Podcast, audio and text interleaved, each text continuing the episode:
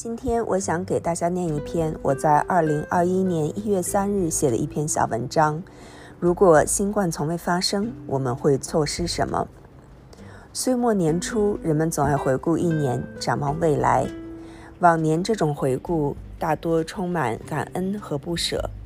今年则大不一样。提起马上就要离去的二零二零年，电台、电视台的主播们无不恨恨地表示：“好走不送。”对这一年完全没有舍不得的感觉。二零二零年对很多人来说都无比艰难，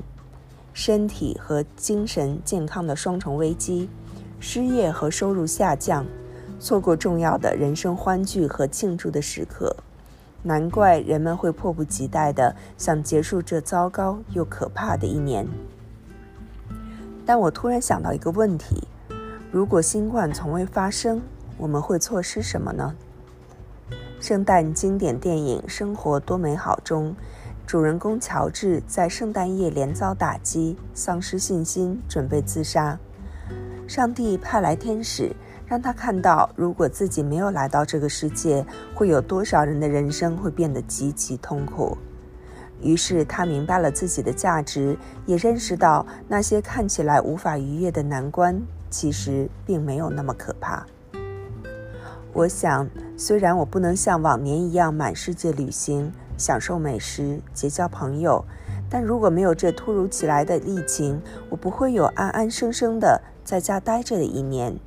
也不会实现那个自从买房子以来就有的把它打造成绿色热带雨林的梦想，不会有和我的猫咪朝夕相处快一年培养的更深厚的感情。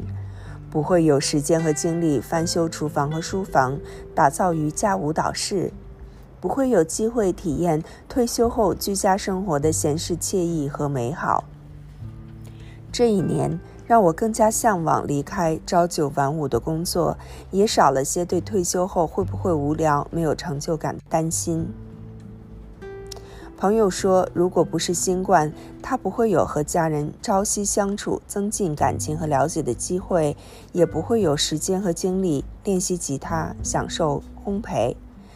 更不会有时间设计庭院和景观，打造一直向往的生活环境。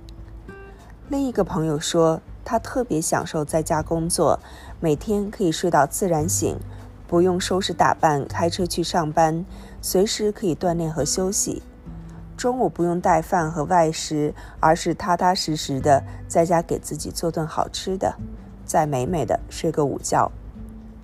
真的难以想象在办公室上班的日子。他说：“我想我是再也回不去了。”我知道我们几个都属于在这场疫情中极其幸运的人，生计没有受到影响，也不需要冒着染病的危险出门上班。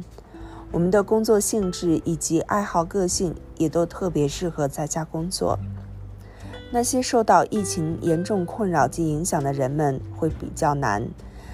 但对大多数人来说，也许我们或多或少都能找到过去这一年中的乌云的金边。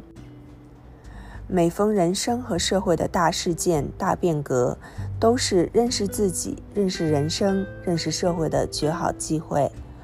我想思考和总结疫情给我们带来的正面的变化和更深刻的认识，可以帮助我们在恢复生活的正常之后，继续做出更适合自己的决定和改变。